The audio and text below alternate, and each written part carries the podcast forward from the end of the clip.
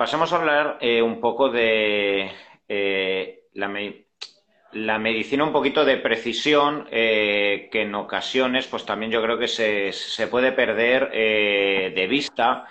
¿vale? Pues porque al final, bueno, pues cuando tú ves las analíticas siempre ves un mínimo y un máximo de laboratorio, ¿vale? Al final esto viene determinado por los percentiles de la población. Al final existen unos percentiles y el laboratorio o los, eh, los protocolos que se establecen para, eh, mm, para poner el mínimo y el máximo va a depender de X número de analíticas que hemos hecho, ¿vale? Y al final, pues mira, el percentil 25 al percentil 75 vamos a poner el mínimo y el máximo de lo que consideramos de la glucosa, el colesterol, etcétera. Luego la propia evidencia y el estudio, eh, con el paso de los años, hace que pues, se descubra que, por ejemplo, en la glucosa no es lo mismo tener una glucosa en ayunas de 80, 78, 82 que 104 y aún no te marque asterisco. Si aún no te marca asterisco, pues es posible que el paciente se quede tranquilo, pero posiblemente incluso el médico tampoco se refine tanto a la hora de establecer, ostras, 104, voy a ver la glicada, 5,6, eh, a partir de 5,7 pone que ya sería prediabetes y sería un asterisco, pero como aún no hay asteriscos lo dejo de lado. Y sin embargo, claro, si atiendo un poquito a ver esa glucosa alta, la hemoglobina glicosilada, y quizá miro al paciente, a lo mejor me doy cuenta que tiene barriga. Ostras, esto ya me está indicando mucho. Pero eh, si no atiendo y solo me fijo en asteriscos y ver qué es lo que sale, ¿cuántos pacientes vienen a consulta y dicen, pues a mí me ha dicho mi médico de cabecera que estoy como un chaval? Que, estoy, genial, que hasta el año que viene todo bien, y ves que está todo rozando el límite, o por ejemplo, el tema del hipotiroidismo, que es que lo vemos tanto en consulta. Eso te iba a comentar. Eh, a mí lo que más me sorprende, porque a nivel de, la diabetes, cuando ya estás cerca, es decir, ya estás 5,6, quieras que no al paciente, probablemente te salta una alarma, ¿no? Y le dices, oye, mira, eh, ten cuidado porque estás a nada de ser diabético, o sea, prediabético y tu riesgo cardiovascular va a aumentar un montón. De hecho, probablemente ya eh, te haga una analítica en un mes, dos meses, tres meses y ya lo seas, ¿sabes? Eh, es, lógico intuir la evolución de ese paciente. Pero a mí lo que, lo que sí que me ha cambiado mucho la, mentalidad es, por ejemplo, el tema de la tiroides y de la testosterona. En el tema de la tiroides, claro, los valores suelen ir entre 2 con algo a 4, 4 con y poco, ¿no? Eh, pero es que, claro, una persona que, por ejemplo, ¿cuántas, cuántas, cuántas personas tenemos, eh, incluso gente joven, Tony, que nos vienen con, interés de perder peso, o ya no de perder peso, sino de rendir en su deporte, ¿vale? Tienen una TSH de, me lo invento, 3,58, 3,60, 3,70. en teoría, oficialmente, están dentro del rango, es decir, ningún médico se va a plantear darles tratamiento. Pero, sin embargo, esa persona, ¿qué es lo que nos comenta en consulta? Que está cansada, que no recupera bien, que gana más grasa, que se nota hinchada, que le ha disminuido la libido, que está intentando tener un hijo y no puede, eh, que se le cae el pelo, eh, que se le rompen las uñas y realmente, en teoría, está en los límites. Pero una cosa es estar en un límite normal o un límite tirando a lo bajo, pero estar en, el percentil alto de la normalidad, ahí ya, ya vemos alteraciones. Entonces, eh, si a esa persona, que es lo que nosotros hacemos, le optimizamos su función tiroidea, ¿qué nos dicen? Que de repente están entrenando como nunca, están corriendo como nunca, se recuperan como nunca, les ha vuelto la libido, les ha vuelto la regla incluso a muchas chicas, se han quedado embarazadas y realmente no, no tendríamos en teoría que tratar eso, pero la realidad es muy distinta. Es decir, esa persona, aunque dentro de esté dentro de los límites, ya tiene la sintomatología de un hipotiroidismo. Lo que pasa es que como se han establecido unos límites muy rígidos, hasta que no superamos estos límites tan rígidos, eh, no, nos planteamos dar tratamiento. Incluso en los hipotiroidismos, en un hipotiroidismo subclínico que va hasta eh, unos valores que no solemos tratar hasta que hipotiroidismo subclínico, para el que no lo entienda, es que la TSH está aumentada, pero los valores de hormona tiroidea T4 y T3 están normales. De hecho, muchas veces la T3 no se mide, que es la hormona libre. Pero bueno, eso ya es otro hablar. Pero cuando, a, partir de cuando la TSH está por encima de 10, es cuando ya en atención primaria nos planteamos dar Eutirox, aunque sea un hipotiroidismo subclínico, o si está por debajo pero tiene síntomas, o si hay anticuerpos antitiroideos positivos, o bien si son, si son niños pequeños o incluso embarazadas. Pero es que vemos mucha gente joven que su médico de cabecera, como podría ser yo, le estaría diciendo que su tiroides está bien, pero sin embargo nos vienen con sintomatología clara de hipotiroidismo. Entonces, claro, creo que eso habría que, cambiar esa, esa idea de, de, esperar a que el paciente esté mal del todo para tratarlo, cuando yo creo que lo más óptimo es tratarlo cuando el paciente aún está más a tiempo de recuperar. Es decir, yo creo que es más fácil tratar una tiroides cuando la TSH está en 3 que cuando la TSH está en 10 o en 12. Yo creo que es más fácil tratar una diabetes y, disminuir sus, factores de riesgo y sus alteraciones futuras cuando su, su nivel de glicosilada está en 5,6, como has comentado tú, o tiene una, glucosa en ayunas de 104, que cuando ya tiene 5,7 o cuando ya tiene 6,4 o 6,5. Es decir, porque todo ese tiempo ha habido inflamación, ha habido glicación, ha habido proteínas de nuestro cuerpo que ya tienen unidas glucosa a endotelio vascular, a cualquier tipo, a cualquier estructura en la que, en la que se haya podido unir la glucosa, la retina, eh, los nervios periféricos, a cualquier estructura. Y eso ya no lo vamos a recuperar. Entonces yo creo que hay que intentar prevenir y evitar que el paciente, que la evolución del paciente sea a decir, bueno, pues a partir de ahora sí que te trato. Es como, como, como la cirugía de la, de la, obesidad bariátrica, que hasta que no tienes un IMC por encima de 40 no te operan. Entonces, ¿qué pasa? Que si estoy en 39, ¿qué tengo que hacer? ¿Engordar para, para que me operes? Pues es un poco así la visión, creo yo, y eso creo que es, que es un grave error, porque podríamos mejorar mucho la calidad de vida, ya no solo presente, sino futura de ese paciente. Y mira, hablando, eh, Andreu, de la calidad de vida y la búsqueda también de, eh, del bienestar emocional del paciente. Eso es, una competencia del médico que en muchas ocasiones eh, creo que se, nos olvida. Al final, en la carrera y luego también a nivel hospitalario, en los congresos, hablamos tanto de moléculas, de rutas fisiológicas, de síntomas, etcétera, que parece que eh, el estatus emocional quede única y exclusivamente relegado al trabajo del psiquiatra o del psicólogo, pero cuando ya se ha llegado a un límite donde la persona es eh, muy incapaz de sostener su, eh, su, equilibrio emocional o ya tiene un trastorno ansioso depresivo muy abrupto, etcétera, o incluso ya es ya la persona es riesgosa consigo mismo con los demás en cuanto a la posibilidad de atentarse, ¿vale?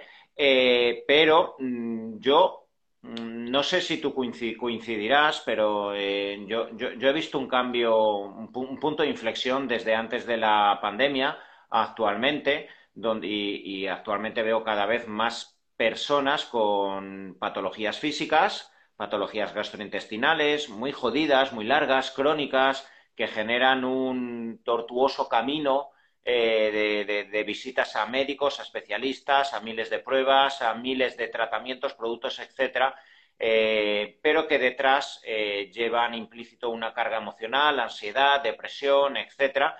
Y yo en muchas ocasiones, no sé si esto tú también lo verás en atención primaria, esa carga emocional cada vez mayor que yo veo ya no solo en pacientes o personas que van a, buscar, a buscar a un médico, ¿vale? Sino es que lo veo en la sociedad diariamente. Cada vez creo que vivimos con una sociedad más neurótica y con mayor tendencia a la depresión, más incertidumbre, más inestabilidad emocional.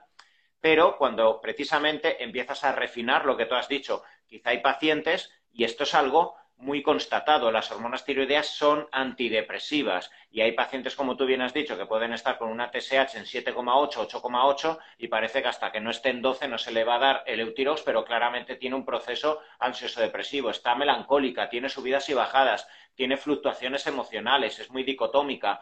Eh, o una persona, un hombre, como bien has dicho antes también, el tema de la testosterona. ¿Cuántos hombres veo yo de mediana edad o personas eh, triunfadoras, trabajadoras, deportistas que tienen un bajón de testosterona libre, bajada de disponibilidad de testosterona y ese hombre eh, acaba con una incertidumbre porque no se conoce a sí mismo, quiere seguir echándole huevos, no se me levanta, estoy enrabiado con la vida y conmigo mismo porque mira que lo intento, hago lo que se supone que, que tengo que hacer, eh, joder, y no soy un puto cero a la izquierda de lo que yo era antes muchos de estos pacientes al final acaban, evidentemente, somatizando y en un estado de simpaticotonía tan acojonados ante la vida que vives inundado de adrenalina, sin dormir, demacrándote. Ya no te entra la comida porque vives inundado de adrenalina, bajas peso, eh, hecho una mierda y acabas con benzodiazepinas, acabas con antidepresivos, en el peor de los casos pacientes que los meten en el saco roto de fatiga crónica o fibromialgia ya con fármacos potentes como lírica, gabapentina, ketiapina y van como zombies en la vida, ¿vale? Sí, sin sufrir, pero sin, pues bueno, sin pensar, sin alegrías, ¿vale? Con anodinia total. Y yo he trabajado con muchísimos pacientes, tú ya lo estás viendo también, que empiezas a refinar los niveles hormonales. Y no hace falta en muchas ocasiones incluso ni dar una hormona, solo nivelar integralmente para que los niveles vayan al sitio. Hostia, y es que en poco tiempo se hace mm, poco necesario de nuevo otra vez el uso de esos antidepresivos. Y la persona dice que yo lo que no quería era no sentir, yo lo que quería otra vez es poder echarle huevos a la vida, por fin vuelvo a ser el de antes. Y se acaba la depresión y se te acaba la tontería. No sé tú qué opinas, porque estoy seguro que en atención primaria ves así de pacientes muy jodidos. En, en, nuestra consulta, por ejemplo, a mí lo que me sorprende es que, ahora lo comentaremos si quieres más adelante, es el tema de los niveles de cortisol que vemos en las analíticas y, eh, por contraposición, los niveles tan bajos de DEA, que es nuestra hormona que, que nos ayuda ¿no? a luchar, a nivelar esos niveles de cortisol. Entonces, hay algo a nivel poblacional que está pasando.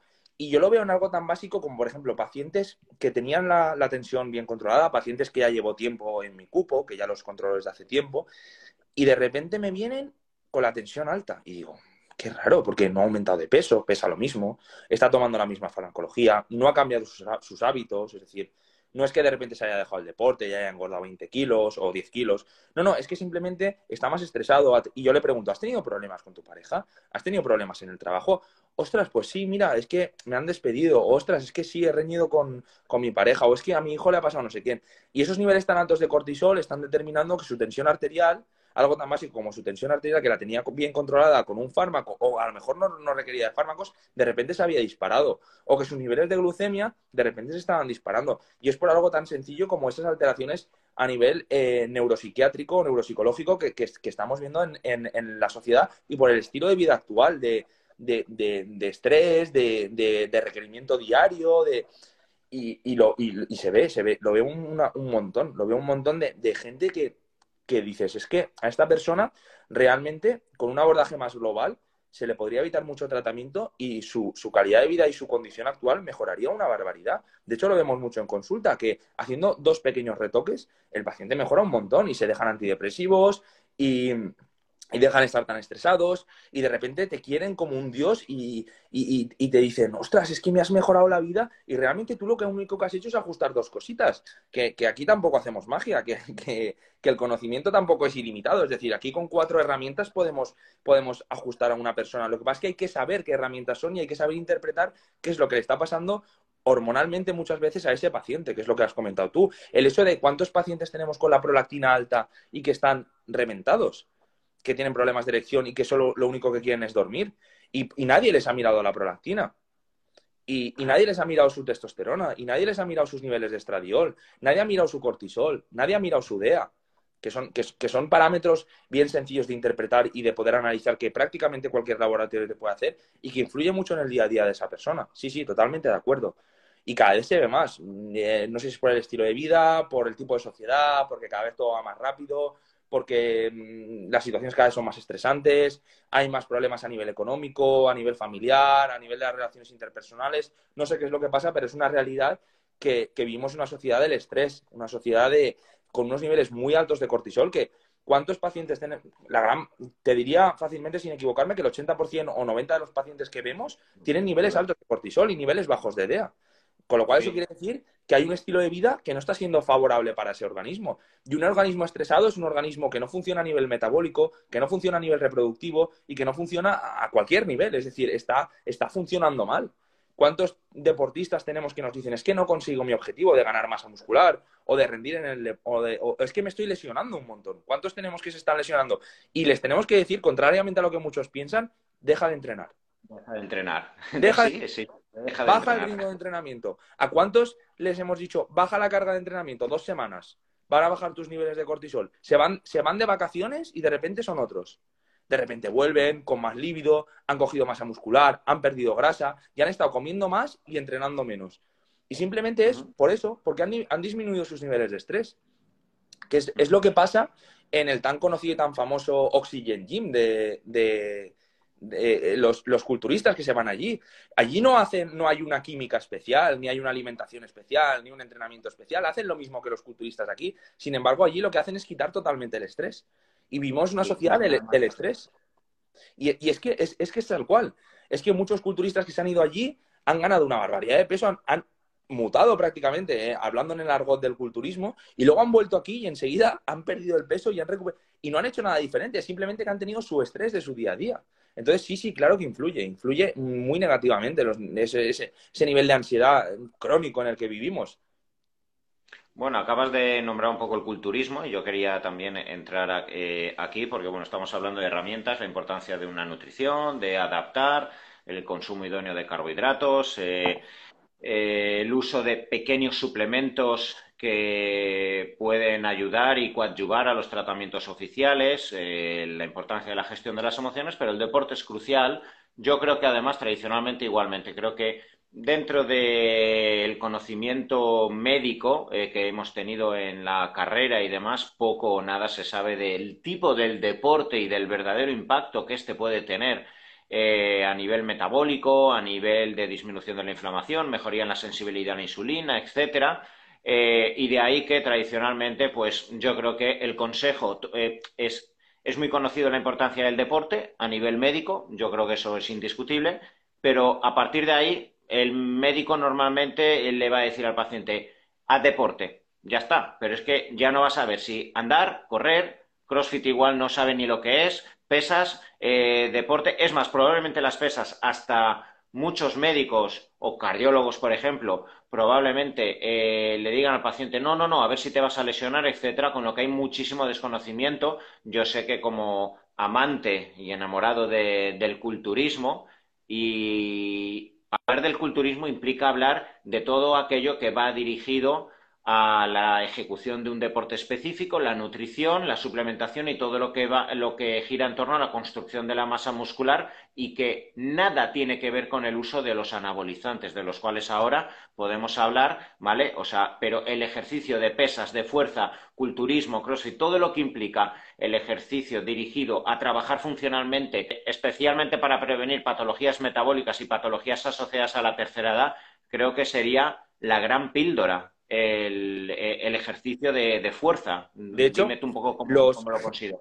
Mira, algo tan simple como yo los, las personas mayores, los, la, la, gran mayoría de los hombres que perduran, porque lo más frecuente es que la mujer dure más que el hombre, sobre todo en, en, en, en las, en las edades más avanzadas, en, en, las épocas donde ha habido guerra, posguerra, donde el hombre pues ha sufrido más, la mujer ha estado más en casa, ahora eso ya se va a equiparar por la, por la incorporación de la mujer al, al mundo laboral, eh, tiene el mismo estrés que nosotros, fuma igual que el hombre, se droga igual que el hombre, bebe igual que el hombre, es decir, el riesgo se ha, equiparado, pero es que antiguamente no. Entonces, lo más frecuente es que eh, a mí me vengan a consulta viudas, pero cuando vienen, vienen con el hombre, generalmente ese hombre es el típico que se va al campo, que se va al campo y, hace fuerza con, con, eh, con el arado, hace fuerza eh, porque, tiene, porque tiene animales, porque les lleva el pienso, porque carga el pienso. Ya no es solo el, hacer pesas y ponerse a hacer pesas como un loco en el gimnasio, sino hacer fuerza, hacer ejercicio anaeróbico. Y esos son los que más duran. Y son los hombres que mejor están. Y tampoco,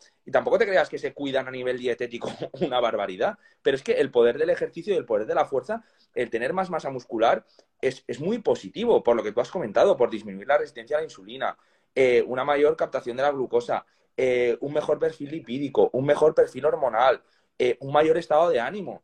De hecho, una persona cuando se desarrolla más muscularmente tiene más confianza en sí misma, se nota mejor y es por las endorfinas también que genera el deporte y porque esa, esa cantidad de masa muscular también eleva nuestros niveles naturales de testosterona y la testosterona es una, es una hormona que nos genera bienestar. Evidentemente, si nos ponemos dosis suprafisiológicas podemos tener problemas de euforia, pero pero a dosis, a, dosis de rango fisiológico eh, es una hormona que genera mucho bienestar en el hombre. De hecho, eh, un hombre con una testosterona baja es un hombre que está triste, es un hombre que está decaído, es un hombre que no tiene ganas de nada. Eh, y el culturismo, como tú has comentado, no, no, no, no, hay que resumirlo solo al uso de, farmacología. Es decir, el culturismo, la palabra culturismo es culto al cuerpo, es querer generar un cuerpo mejor, un cuerpo con, con, con mejor estatus que evidentemente en el culturismo hay tanto culturismo natural como culturismo con farmacología y yo eh, no tengo una visión sesgada de eso. Es decir, a mí la visión del uso de fármacos no está sesgada por la sociedad. Yo lo acepto como, como un fármaco más eh, que tiene unos usos en, en ciertos momentos eh, y que requiere de unos controles y de un seguimiento y evidentemente nunca recomendar unas dosis suprafisiológicas con nosotros como médicos, evidentemente. Pero mi visión sobre eso no está sesgada por la sociedad, como para muchos otros médicos o para, o para mucha gente eh, tiene esa visión del culturismo o, del deporte de pesas en general y piensa que es el típico mascachapas de barrio, ¿no? Que, no tiene otra cosa que hacer y que, y que no tiene dos neuronas. Es que eh, es que el, deporte es salud y no, no es solo salud el ir a correr, el ir a andar, es que el ejercicio anaeróbico es lo que más ha demostrado mejorar la sensibilidad a la insulina en los diabéticos, mucho más que, el ejercicio aeróbico. Evidentemente, si se combinan ambos es lo mejor, pero el ejercicio anaeróbico, si tuviera que elegir uno, en cuanto, en cuanto a mejora del, del, perfil de la glucemia, por ejemplo, sería el ejercicio anaeróbico, que es el ejercicio de pesas y que muchas veces está denostado por lo que tú has dicho. No, es que se va a lesionar. Hombre, evidentemente, si no ha tocado una pesa en toda su vida y se pone a entrenar como si no hubiera mañana, pues va a tener unas agujetas de... que le van a durar una semana y puede que se lesione porque sus tendones, porque sus articulaciones no están adaptadas a ese ejercicio. Pero si se hace una escalada progresiva, en ese sentido no tiene por qué haber ningún problema. Y creo que es algo que se, debería de, de incidir y recomendar mucho más. No solo el, no, usted salga a andar. Bueno, usted salga a andar si tiene a lo mejor 80 años o 70 años, pero si tiene 40 años, vamos a hacer que combine o incluso que haga natación, que, podemos combinar un poco las dos. Es decir, creo que el, deporte anaeróbico es muy beneficioso a nivel, a nivel cardiometabólico y a nivel de, salud general. Ya no solo por el aspecto físico, que esto no es ya tener un cuerpo bonito, un cuerpo de revista, no es el objetivo, no es lo que nosotros queremos transmitir tampoco. Tú estarás conmigo en ese, en ese aspecto. Luego los, los, los cánones de belleza y lo que le guste a cada uno y el cuerpo que quiera conseguir cada uno, eso, eso bueno, eso va por otro lado, pero estamos hablando de salud y, es, es, verdad que el tener una, una composición corporal favorable eh, hace que, que tus niveles de salud sean mejores. Eh, estamos hablando de culturismo y como tú bien has dicho, eh, como cualquier faceta profesional o artística, pues una persona lo puede hacer de forma natural o recurriendo a farmacología, tóxicos, etcétera. Esto ha ocurrido siempre en, cualquier ámbito deportivo, en el fútbol, en el ciclismo, pero también en el estudiante que para aguantar eh, estudiar 20 horas al día tiene que recurrir a anfetaminas o tiene que recurrir a cualquier psicoestimulante, a una persona que tiene que estar bailando, tiene que estar de gira, eh, tiene que estar haciendo conciertos y tiene que recurrir a drogas y el culturismo evidentemente quizás sería el deportista, el deporte eh, al menos popularmente más asociado al consumo de los esteroides y bueno, yo sí que eh, desde hace muchos años, trabajo en consulta, eh, vigilando analíticas y viendo, especialmente los, muchos de los culturistas que cuando eh, desean ya retirar el uso de fármacos, vienen a intentar recuperar la fertilidad, etcétera, intentar mejorar su eje hormonal y es ahí donde, pues bueno, ves los estragos que generan los anabólicos eh, yo, por desgracia, eh, me he comido como médico de todo, cosas que inexplicables incluso, que yo, yo habría pensado que la persona que tenía delante tenía que estar muerta y sin embargo ahí vive, pero con las analíticas eh, hechas un esperpento. Y esta es una realidad que, que cada vez veo más patente, más instalada el uso de anabolizantes, tanto inyectables como orales, a los cuales creo que se les, ha perdido absolutamente el respeto, especialmente en generaciones como la tuya o generaciones de críos de 20, 25 años, y ojo, no solo hombres, sino mujeres, ¿vale? Eh, que cada vez están usando eh, muchísimos más anabolizantes. Yo creo que totalmente vinculante al hecho de que las redes sociales generan una exposición estética de la persona y una supeditación a que eh, la autovisión que el ser humano tiene de sí mismo viene ahora mismo muy, muy ligado a la composición corporal, a la estética que muestra la persona. La, la estética actualmente dentro del mundo joven está cambiando. Hace 20 años podía, el modelo estético de una mujer era una mujer delgada, similar a una Victoria's Secret, muy delgadita, y ahora vemos totalmente eh, pues el vínculo de la mujer también con el músculo, con glúteos muy elevados, femoral. De hecho, antes no se veía en un gimnasio entrenando a mujeres levantando hierro, y ahora es que la mitad del público es femenino, levantando y haciendo peso muerto sentadilla y haciéndolo duro de cojones. Y eh, esto está haciendo que en el clamor popular de muchos jóvenes, eh, etcétera, eh, foros, intentando mostrar cuerpos muy estéticos, pero totalmente inaccesibles con esas dimensiones de forma natural, pues se le haya perdido el miedo y se recurra a la química. Y pues bueno, el otro día lo dijiste, o sea, en 3-4 años eh, puedes ver con el consumo de anabolizantes, arterias, yo esto lo he hablado con el doctor Avellán, que es el, cardiólogo de confianza, a quien le paso eh, muchos, muchos casos de, personas que me vienen, y él me decía, dice, jamás he visto arterias taponadas en abuelos de 90 años diabéticos destrozados, fumadores, jamás he visto lo que estoy viendo en chavales de 27, de 28 años que supuestamente solo llevan 4 o 5 años consumiendo. No sé tú, pues bueno, que evidentemente poco habrás visto estos casos en, atención primaria, eh, pero bueno, ahora eh, cada vez te están, te están viniendo muchísimos pacientes. ¿Tú qué consideras como médico? Porque para mí esto es alarmante, es, es, es, es serio y alarmante lo, lo, que va a generar. Tengo la misma visión que tú y yo creo que va influido por, por la sociedad que vivimos de la, de la inmediatez, de querer tener los resultados a corto plazo, es decir, de chavales que con 19 años se apuntan al gimnasio y no se plantean estar hasta los 30, 35 entrenando de forma natural y luego ya si quieren tener unos objetivos competitivos ya eh, hacer uso de anabolizantes, sino que ya directamente a los 19 años, prácticamente a los 20, ya me están escribiendo por Instagram o ya están haciendo uso de la farmacología y esto es, una auténtica barbaridad. Y, pasan las cosas que pasan, porque además es gente que va sin ningún tipo de control, que hacen uso de polifarmacia, que utilizan inhibidores de la aromatasa que disminuyen el estradiol y empeoran una barbaridad el perfil lipídico, unido al empeoramiento del perfil lipídico propio del esteroide anabolizante, con el uso de orales, con el uso de, los, de los SARMs, que piensan que, son unos fármacos nuevos que no tienen ningún tipo de alteración a nivel del eje y a nivel del perfil lipídico y sin embargo sí que los tienen a nivel hepático. Eh, es decir, eso es un caldo de cultivo muy, peligroso, sobre todo porque también son fármacos que se, que se, adquieren de forma, de forma underground, de forma ilegal, que tampoco sabemos qué es lo que realmente lleva ese fármaco, con qué excipientes lleva, dónde se ha fabricado. Eh, no sabemos nada de esos fármacos realmente, no sabemos incluso ni la dosis. Eh, que te estás inyectando. Entonces, mm, sí, me parece algo bastante peligroso porque también hemos tenido casos en consulta que lo hemos comentado recientemente de, pues un caso que tuvimos que subí un vídeo de, un chico que, tuvo un trombo en un, miembro inferior con, una edad muy temprana, a los 26 años, una cosa así. Entonces, claro, esto esto es algo alarmante. Y evidentemente yo no juzgo a nadie, es decir, yo no juzgo a alguien porque haga uso de anabolizantes, porque sería hipócrita, porque en esta sociedad la gente fuma, la gente bebe, la gente come mal, la gente tiene obesidad. Eh, en muchos otros deportes se utilizan fármacos que, como el resultado no es tan evidente como en el caso del culturismo, es decir, un ciclista tiene un cuerpo promedio, entonces nadie va a pensar que está utilizando testosterona para recuperarse más rápido o EPO para poder rendir mejor. Ahora lo de la EPO sí que se conoce y es algo más famoso, pero nadie a lo mejor a priori piensa que un futbolista se está dopando cuando lo, lo están haciendo, cuando están haciendo uso de corticoides, inyecciones de corticoides intraarticulares que pueden ser eh, perjudiciales para esa articulación y que dentro de unos años van a estar cojos. ¿Cómo va a acabar la rodilla de Nadal cuando se retire? ¿Cómo va a acabar el tobillo de, Cristiano Ronaldo de Leo Messi? Es decir, eh, o cómo, han acabado muchos futbolistas eh, conocidos que hoy en día prácticamente no pueden ni, trotar de, los dolores que tienen.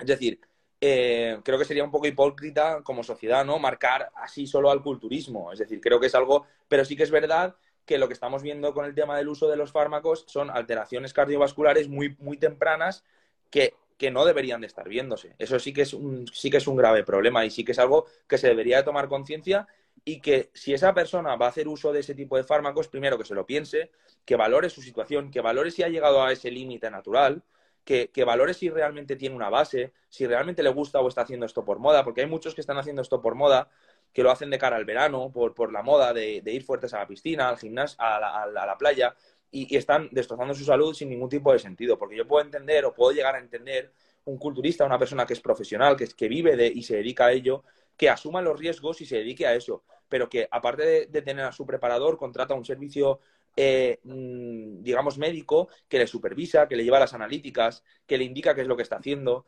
que, le, dice cuidado con, esto que, te está saliendo alterado. Eh, sin embargo, ese tipo de gente no se hace controles, no hace postciclos, eh, no toma ningún tipo de suplementación que le pueda ayudar a mejorar eh, o a, intentar limitar los daños, porque los daños van a, van a existir. Es decir, es eh, eh, es inevitable tener daños como consecuencia de un uso de dosis suprafisiológicas, pero no solo de, los andrógenos, sino de cualquier fármaco. Es decir, si tú tomas paracetamol a una dosis suprafisiológica en el sentido de que sea por encima de las dosis recomendadas, pues evidentemente vas a tener toxicidad y vas a, vas a tener que asumir esa toxicidad. No sé, yo creo que es, es, una situación complicada, es una situación difícil, porque además eh, cada vez los niños empiezan a edades más tempranas o quieren empezar a edades más tempranas. Eh, entonces creo que, vamos a tener sustos, vamos a tener sustos, como ya los estamos teniendo, porque yo sinceramente no había visto una trombosis relacionada con el uso de fármacos en una persona tan joven. Yo no lo había visto. ¿Y HDL es de 5? Yo eso no lo había visto. en la vida lo has visto, ¿no? Yo eso no lo había visto. O sea, sí que he visto dislipemias familiares con LDLs disparados en gente joven por ser algo genético, pero nunca he visto un, HDL en 5 o en 8, como era el caso del paciente este. Un LDL de 200 y pico, un HDL de, 8 y, unos triglicéridos de 400. Es que eso es una, auténtica barbaridad. Y claro, es que esa gente no se hace analíticas, no se controla, no hay nadie que lo supervise. Y eso, eso suma riesgo ya al propio riesgo del uso de cualquier fármaco. Entonces yo creo que si dan paso tienen que, entender los riesgos que corren y, qué es lo que les puede pasar. Totalmente. Vamos a acabar con un último tema que estoy seguro que quizá también te ha llamado la atención. Eh, si hablamos de salud global, eh, es más, la... Hola Phil y Rubén, os acabo de ver por ahí. Eh, pues bueno, si, si, uno lee la definición de salud, eh, la salud implica la atención o el bienestar de, muchos patrones. Eh, todo aquello que va dirigido a la homeostasis fisiológica de todos los sistemas fisiológicos del cuerpo, la homeostasis psicológica, psicosocial, sexual. Hay muchos ámbitos que van a determinar eh, que la persona alcance el estatus de bienestar eh, vinculante a la salud. Muchas veces hablamos de salud, pero ¿qué es la salud? ¿Solo física? ¿Tener unas analíticas bien y salir de la consulta diciendo tengo mucha salud? ¿Es ser feliz? ¿Es eh, tener una estabilidad también económica, social, familiar, que, que, me da también bienestar y que evidentemente viene a sumar también a ese cortisol del que has hablado, a los neurotransmisores, las endorfinas?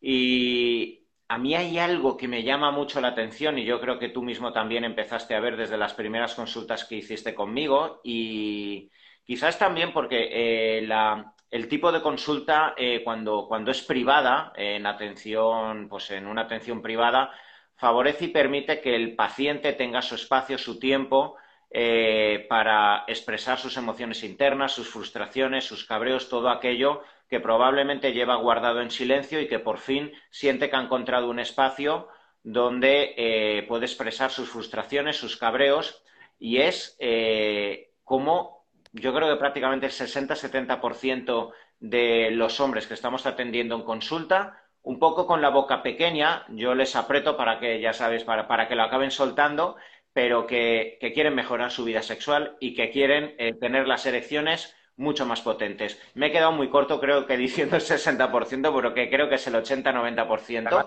Gente joven, ¿eh? Estamos hablando de gente joven, ¿eh? No, no de gente de, de 60, 70 años que puedes entender que ya tenga joven. ¿eh?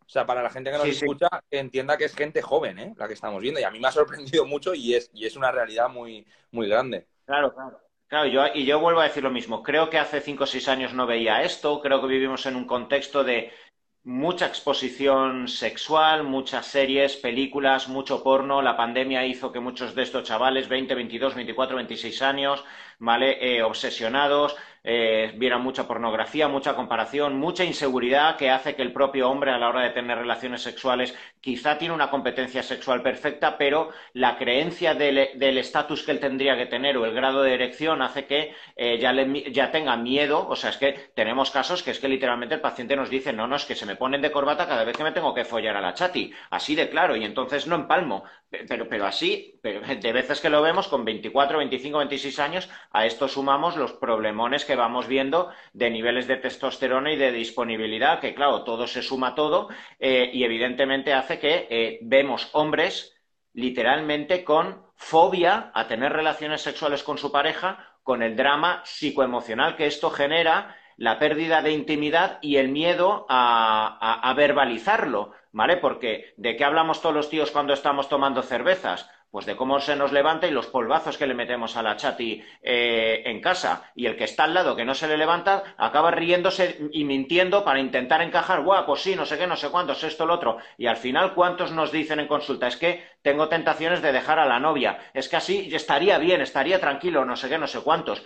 Y esto es salud, vaya si es salud. Y hay que hablarlo, hay que verbalizarlo y con mucho tacto y mucho cariño. Yo esto lo hablo mucho contigo, eh, Andreu. Si la gente sobre todo viene a atenderse con nosotros es por encontrar un, hogar emocional y una posibilidad de atender lo más interno y lo que más vergüenza le da. Eh, y es que esto es brutal. O sea, eh, yo en los dos últimos tres años flipo con este tema. y Yo me imagino que tú también te habrás sorprendido de, no de los impotentes, pero al menos la de cuántos hombres que estamos jodidos pensando que estamos mal. Que te, vas a la analítica y a lo mejor tampoco tienen una testosterona muy baja, pero sin embargo sí que tienen un nivel de cortisol altito, sí que tienen una prolactina un poco más alta, no muy alta, pero lo tienen más alto. Y es lo que estábamos hablando, es del tema, el tipo de sociedad y la, y, el estrés que, está viviendo el hombre y sobre todo el aspecto psicológico a nivel, a nivel de la función sexual del hombre. Es decir, es como la primera vez que quedas con la chica con la que llevas tiempo queriendo quedar, una chica que te gusta mucho, que, que, te, que, te, que te, atrae mucho, que, en teoría, por esa atracción física, tu rendimiento sexual debería de ser superior. Pero sin embargo, llegas a esa cita y como ya estás nervioso,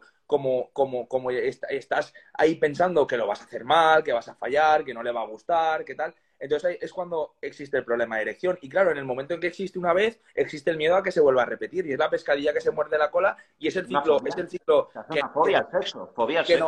No, que no finaliza y que finalmente dejas de quedar, deja de quedar con esa chica o incluso teniendo una relación estable se plantea el dejarlo con esa persona porque esa exposición a, ese, a ese evento traumático que debería ser un evento de placer, que es el sexo, ¿no? Eh, le genera una fobia y, una, y una, una frustración, incluso un rechazo. Y, lo que tú comentas, una vergüenza de no poder comentarlo ni incluso con sus propios amigos. Es decir, y tener que incluso recurrir a farmacología.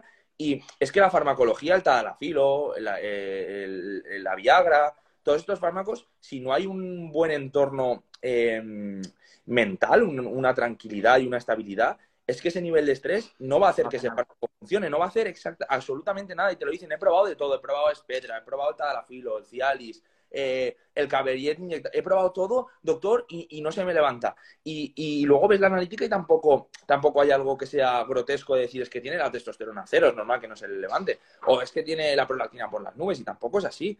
Pero es por ese nivel de estrés y por, esa alteración que, tiene esa persona y que le impide disfrutar de un, momento tan, tan íntimo, ¿no? Y, que debería ser de, placer absoluto y máximo con su pareja y, es súper frecuente, la verdad es que muy frecuente. Y no estamos hablando de una persona que ha hecho uso de ciertos fármacos o de antidepresivos o de drogas o, cosas que justifican una disminución de la libido. No, no, es gente sana, totalmente competente, que a nivel analítico está bien, pero que sin embargo tienen esa alteración y que les genera un grave trauma y una alteración eh, importante de su día a día. Sí, sí, es, es cada vez más frecuente y la verdad es que a mí me ha sorprendido. Me ha sorprendido porque, claro, tú te esperas este tipo de patologías pues en un diabético de larga duración, en un hombre que ya de, una edad más avanzada, porque, porque los niveles de testosterona ya, no son los mismos, porque la vascularización del pene se ha disminuido, porque, porque ha habido a lo mejor algún tipo de microtraumatismo sobre los cuerpos cavernosos del mismo pene.